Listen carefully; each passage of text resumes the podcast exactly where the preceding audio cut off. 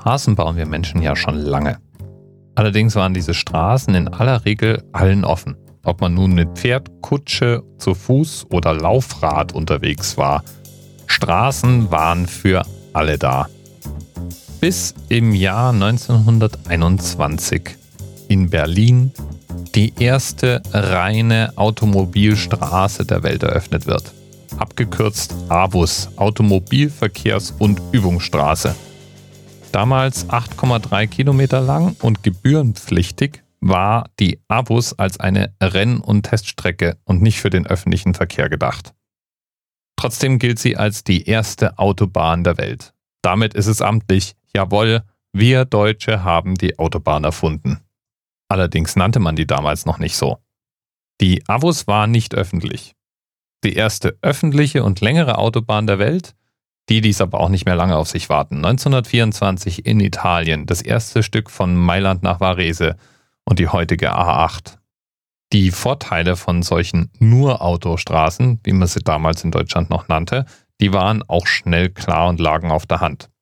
Und so wurde auch in Deutschland bald an solchen nur Autostraßen geplant. Die älteste dieser Strecken, die wird auch heute noch befahren, ist die A555 von Köln nach Bonn. Zwölf Meter breit, vierspurig und ohne Kreuzungen. Das waren die Eigenschaften dieses ersten Autobahnstücks. Und eröffnet hat es damals im Jahr 1932 niemand geringerer als der damalige Oberbürgermeister der Stadt Köln, Konrad Adenauer. Schon damals zeichnete sich ab, dass der automobile Verkehr schnell zunehmen wird und dass wir immer schneller fahren werden – und so fing man damals zu Zeiten der Weimarer Republik mit der Planung des deutschen Autobahnnetzes an. Tja, und dann kam die Machtergreifung der Nationalsozialisten im Jahr 1933.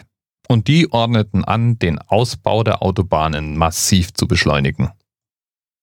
Knapp ein halbes Jahr nachdem er die Macht ergriffen hatte, tat Hitler dann auch den ersten Spatenstich für die Reichsautobahn – von Frankfurt über Darmstadt und Mannheim nach Heidelberg.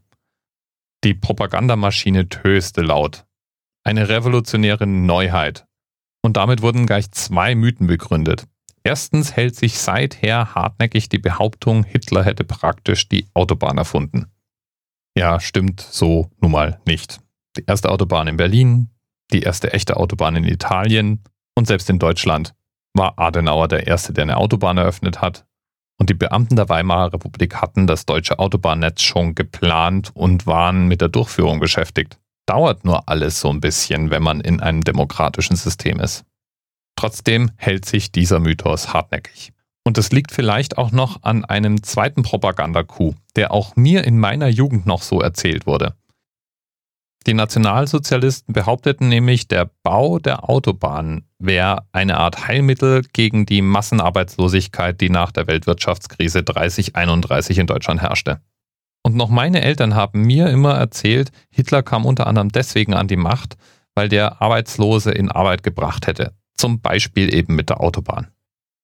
Heute wissen wir, der Bau der Autobahn hat eigentlich kaum zum Abbau der damaligen Massenarbeitslosigkeit beigetragen.